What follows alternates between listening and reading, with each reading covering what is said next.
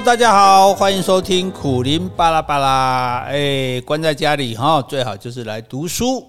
那这个今天今天我这个系列，我不知道要算读书系列还是自然系列哈，因为这是一本自然书哈，叫做《森林秘境》哎，《森林密语》哈。那哎，这跟我书名很像哈。好，那这个这个书呢是写什么？这是一个生物学家写的，但是他写的内容非常的。精细非常有趣，就是，诶，当然是比我们在更高一个层次的。毕竟我们是圈这个外行人嘛，哈，我们只是一个解说员而已，哈。那他因为对生物非常的熟悉哦，所以他呃写的东西有很多是非常精彩的，哈。譬如我们在讲说，诶，这个。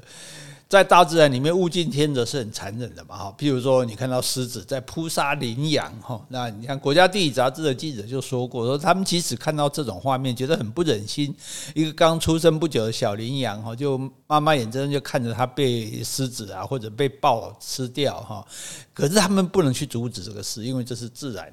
在发生的事情，进化的事情啊，你不能去干预啊，你不能去扮演上帝的角色哦，所以感觉这是一个很残酷的啊。其实你说狮子很残酷吗？没有啊，它就是为了活下去嘛。他说可以吃草，他也不用这么残酷哈。好，那但是呢，自然界里面有很多，如果你要讲残忍、阴暗、险恶哦，那那还有更多哈。所以这个很可能是出乎大家意料的哈。所以。这个这是书里面精彩的一小部分哈，我们与其与其我们在讲啊，这个书多少多少，不如拿一些内容哈，让大家分享一下啊，你就觉得说，哎，你看看是不是很有趣哈？那我们现在讲这一种，我们都知道很多叫做寄生虫嘛啊，比如以前，现在它也没有，以前我们小时候都还要吃那个杀杀蛔虫的药，你身上会有蛔虫啊，就是有东西寄生在你身体里面，然后吸取你的营养哈，然后它来长大，我想起来是很可怕的，但是。就像我们现在身上也有很多病毒啊，很多细菌啊，其实是一样的哦。但至少它不会要我们的命哦。那有些生物呢，它不只是寄生哦，而且它是以对方要对方的命为目标的。哟，这这个盖恐怖哈。好，那这个叫做铁线虫哈。那这个铁线虫，有机会我们找到图的话，我们当天呃，我们今天会放在 FB 上让大家参考哈。那这个铁线虫呢，反正你就想象这几几几波原来的地方哈。那这个母虫呢，它就会产卵在这个水洼或者是溪流里面哈。然后它的幼虫啊，幼虫非常的小哈，大概要要透过显微镜才看得到。那幼虫孵化以后呢，它会在溪床上面爬行，然后呢，它就会被吃掉哦。可能一只蜗牛啊，一只小虫就把它吃掉了啊。可是吃掉之后哦，那个这个幼虫很厉害，它不会被你消化掉。哎，一般吃掉就消化掉，它会有一层保护壳，它会把自己包起来，像一个囊包一样。然后呢，然后它就在对方的身体里面静静的等待。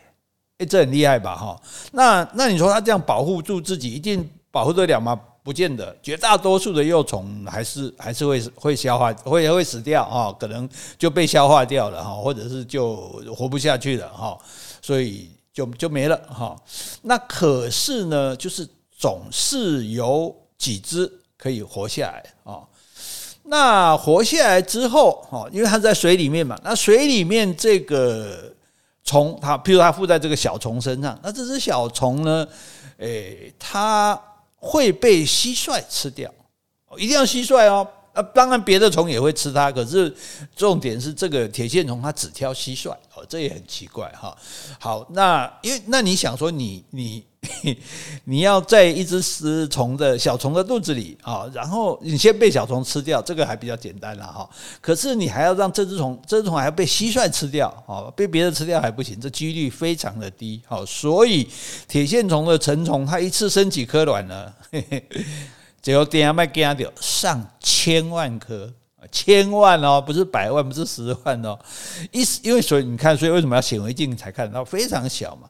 那这几千万只的幼虫里面，只有一两只能够长大变成成虫哦。那问题就这个幼虫，当它被蟋蟀吃了之后，它不是有囊包保护自己吗？然后现在蟋蟀吃了，蟋蟀吃了它的。宿主啊，它寄生那个对象之后，然后它现在进入蟋蟀的身体，对不对？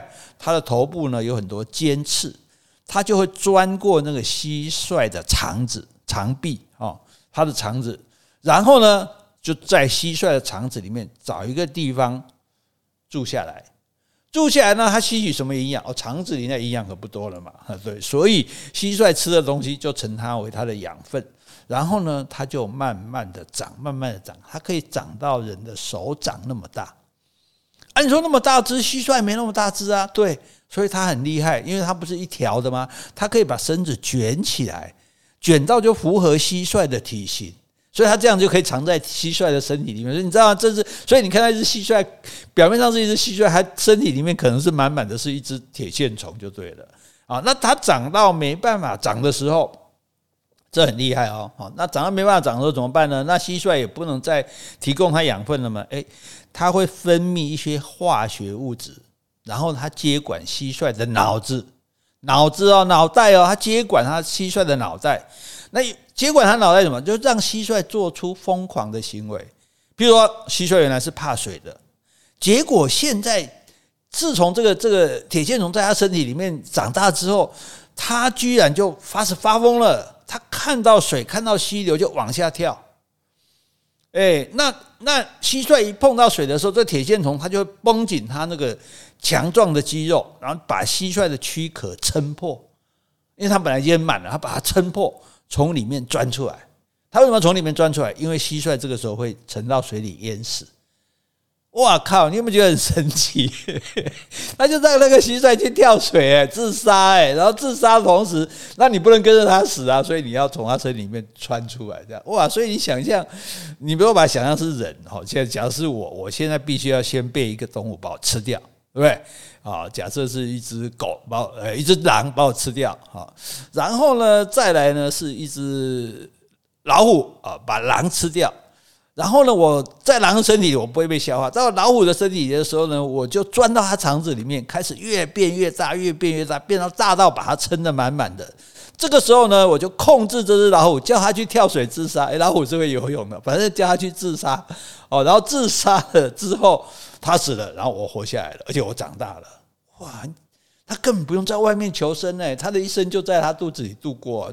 然后他现在变成一只成虫，对不对？他就开始在在下蛋，下一大堆那种显微镜才看到蛋，然后这些蛋再去被虫、小虫吃掉，这些小虫再被蟋蟀吃掉，然后他最后在蟋蟀肚子里长，然后再把它干掉。哇，你搞刚刚盖恐怖嘛哈！而且你知道，自然界里面还不只是这种事情，有好多种这个。呃，寄生的东西，它都会控制它的主人哦，它会控制那个蚂蚁，让那蚂蚁诶，本来不是都比较会躲来躲去，会会这个避免被敌人攻击，它它会让蚂蚁就会变性，就对，那脑袋就被它控制，爬到那个叶子的最上面去被鸟看到，被鸟吃，为什么？因为它要寄生到鸟身上去。然后也有那种寄生在老鼠身上，然后它会让那个老鼠发疯。老鼠不是最怕猫吗？它可以让那个老鼠居然疯了，就跑出来不怕猫，大摇大摆，然后被猫吃掉。然后为什么呢？因为这这个这个寄生的家伙，它最后它要到猫的身体，可是我没办法直接到猫的身体，我先进入老鼠的身体，然后我再控制老鼠来被猫吃掉。恐怖啊！你看，你看，这大自然真的是太神奇、太奥妙，你知道吧？好，所以，然后这些铁线虫现在不是出来了吗？出来之后，他们就集体交配，哇，然后各自去生蛋，哎，然后继续继续再再进行这样的这种循环，哦，这个实在是，哎，所以你看，这个受害者他他没有得到补偿，没有得到好处，哎，就是他完全就是被他的一生就是被对方这样利用，哈，然后超超级的恐怖这样子，好。这是一个例子，好，那还有一个是蜜蜂啊，诶，蜜蜂我们知道有看过蜂巢嘛，哈，那蜂巢里面有一种叫蜂芒，蜂不是锋芒毕露哈，一个虫字旁一个王，灭亡的亡哈，这个蜂芒其实成年的蜂芒看起来是蛮可爱的，它那个那个 身体有一点像那鸡毛掸子这样橘色很蓬松的哈，然后再用也也用一个很坚硬的口气在吃花蜜这样，哦，所以这个你看起来，诶，这好像这个小虫没什么。可怕的嘛，对不对？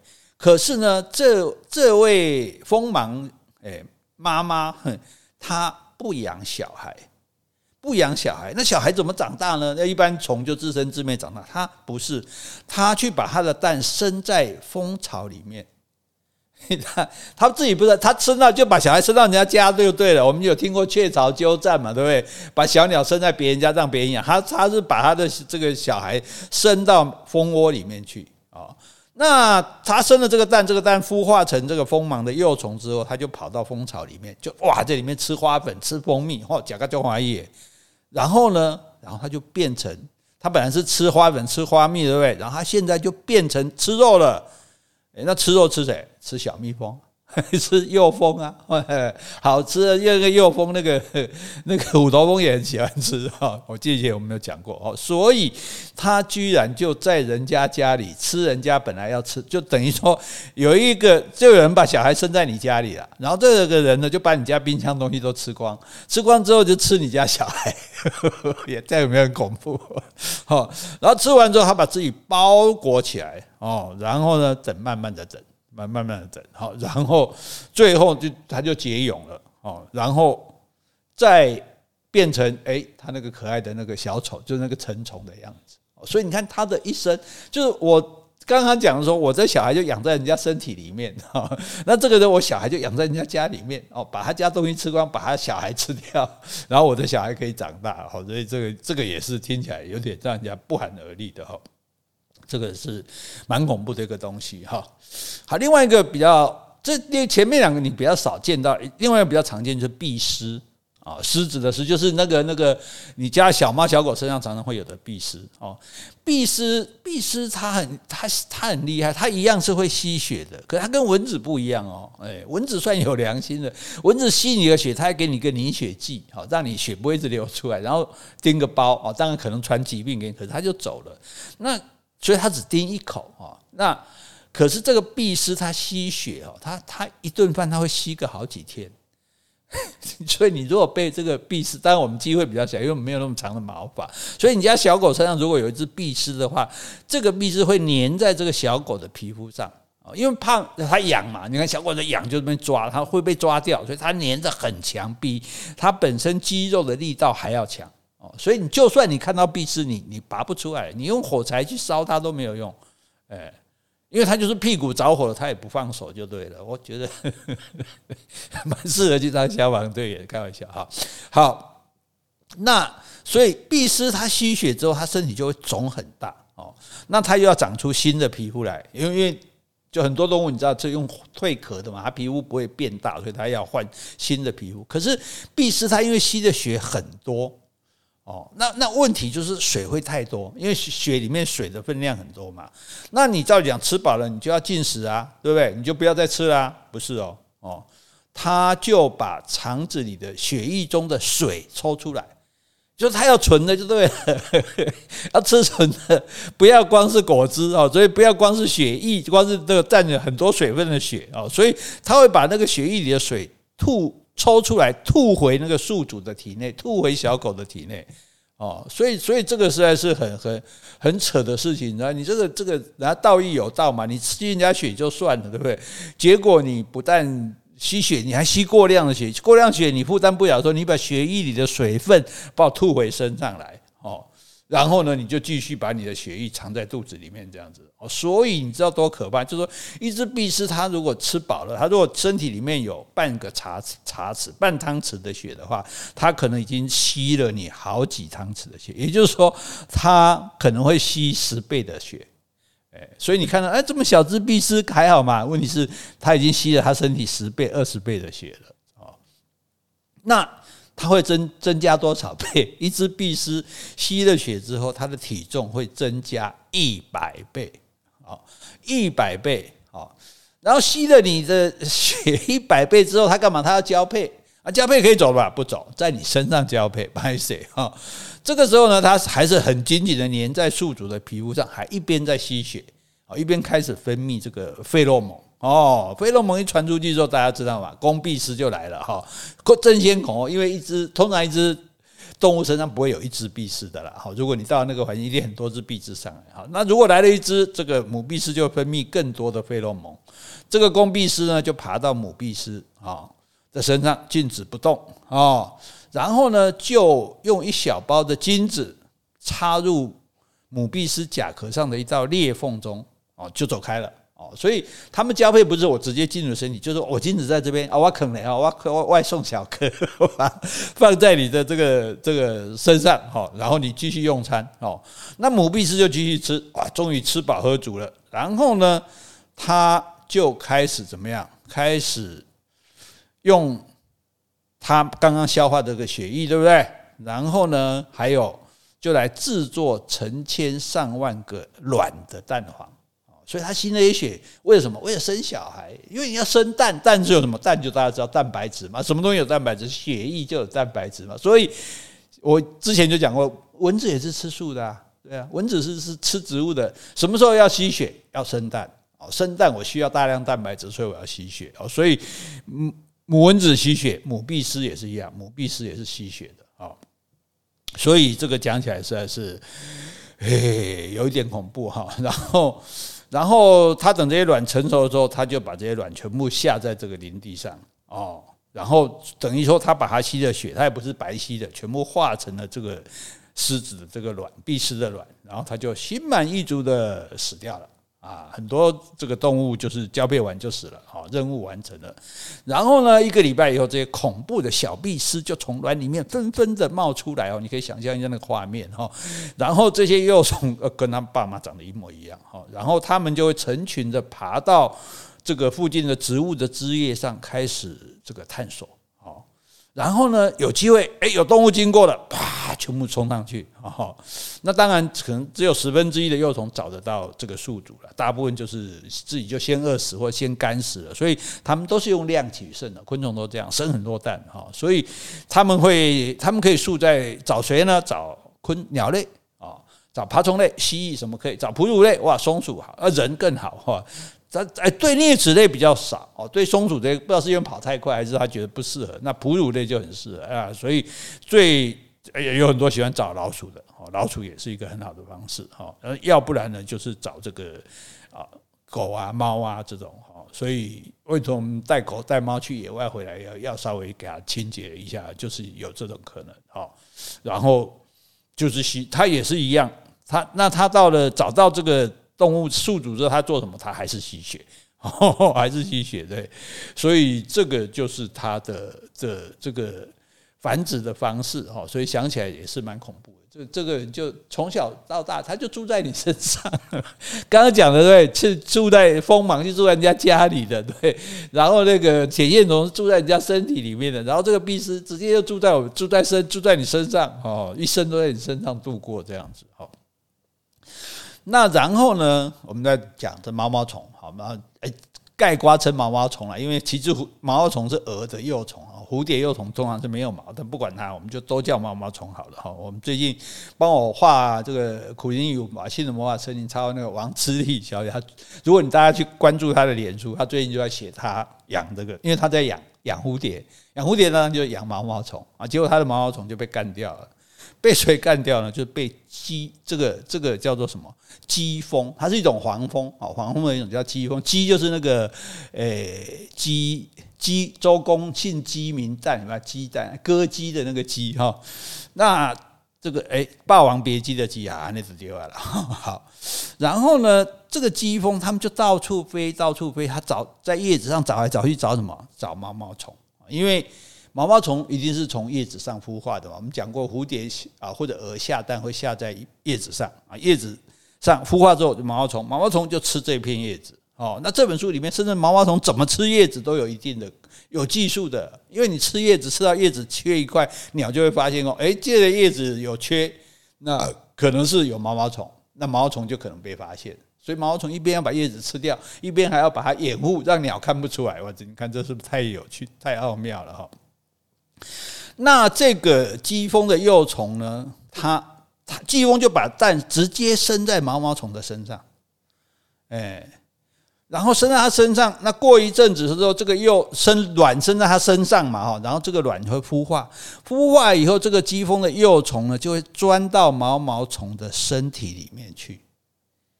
然后呢，它还不是在里面慢慢这个。吃血或慢慢吃养分长大，它直接就从里面额外慢慢的把整只毛毛虫吃掉。你有没有想一下，今天有个东西在你的身体里面，从里面一口一口慢慢把你吃掉，我恐怖，而且它很厉害哦，重要器官它不吃哦，我也不知道它怎么会懂哦。如果我今天是躲在人家身体里面，我也不知道哪个是肺，哪个是心脏，哪个可以吃，哪个不可以吃，它还能懂得把重要器官留到最后。哦，所以毛毛虫就就好像。它明明就已经一步一步就要死亡，已经有一只虫在身体里面吃它了，可是它还是坚韧不拔，继续的吃叶子，因为它基本能活的器官它还还存在，它还可以活下去这样子。好，所以它还继续吃叶子，继续消化，然后它是身虽然它的身体已经被吃得空空如也了，所以它还是继续的供应养分给给这些盗匪，就对了，一直到一直到它鞠躬尽瘁死而后已，到它跳掉为止。好。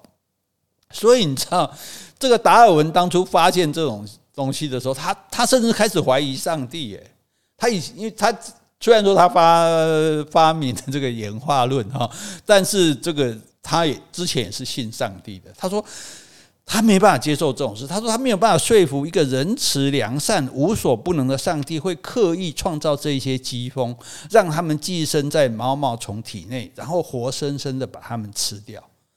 因为上帝，你既然是全知全能全善的，那为什么世界上还会有这样的东西呢？这是太太可怕了，太不可思议了，这样子哈。所以，所以这个让他感觉非常痛苦啊！就就怎么怎么这个这个世界是这个样子，这个大自然是这个样子的哈。诶，所以你看。就很有趣吧？好，你看这个世界上有这么多的东西，居然是用这样的方式活的哈！这是从从一个身体跑到另外一个身体，或者就在人家身里面长大，然后然后呃不不让他去跳 跳水自杀，然后自己就活下来，或者直接就从里面把它吃光，或者说就在他的身上一边吸他的血一边交配，嗯，一边过完他的一生哈！这个哇！太有趣了哦，所以自然真的很有趣哈。那这个，所以我们就非常的跟各位推荐这本书《森林秘境》啊，生物学家的自然观察年志。我跟你讲，人家这个不得了，入围普利兹奖哦，什么国家科学院最佳图书奖啊，一大堆奖哈。那那这个作者叫做乔治哈斯克，因为他他很厉害，就是他观察入围，他哎。你知道他最厉害是，他观察，他写这一本书，他看的土地只有一平方公尺，哎，一平方公尺，哎，不不干不干不起边，你知道？就这样一块土地上，野外一块土地，哎，人家我去这个东莒岛写一本书，就有人说，哦，你好厉害，一个岛可以写一本书，人家一块土地就可以写一本书，所以你看他观察要多么的细致入微哦，然后而且他写的笔笔触又又很优雅，好像诗人一样的那种笔触这样子。然后，呃，写各种写这个花种子啦，萤火虫啦，哦，你知道萤火虫也会谋杀亲夫吗？不是只有黑寡妇蜘蛛跟螳螂会干这种事哈，或者是蜗牛啊，哈，诶，所以每呃，包括白尾鹿、铁线虫，就说每一种，譬如说，嗯，这讲都讲不完，以后有机会再慢慢讲。反正呢，就非常的有趣哈。你你没有想到这个世界是这个样子，你也从来没有见过这个东西哈。那用一年的时间在追踪大自然的四季变化，哈，然后就用这样鲜活的文字去把它写出来，哈。那那他写的这些小小的东西，可是写了之后，除了让你了解他的，刚刚我们在讲，那只是一个起步，就你觉得哇，怎么这么神奇啊？怎么这么奥秘？然后他再来告诉你说，哇，这个生命的那种原理，哈，这样周而复始、不断循环的这种生态体系，哈。然后你就说，哦，他就对这。这个世界的万物如此的关爱，所以他这么的了解他们，然后其实了解才会造成关爱嘛。就像我们在国家公园做事情，让你了解自然生态，你就会爱这个自然生态哈。所以，诶，我觉得其实真的是不不讲到这么高了，就是光敢讲刚刚那些非常离奇的这些这些生态哈，那应该就很有意思了哈。所以希望大家来看这本书，好。各位各位介绍《森林秘境：生物学家的自然观察年志》，乔治·哈斯克所写的，希望大家都来看这本书，谢谢，拜拜。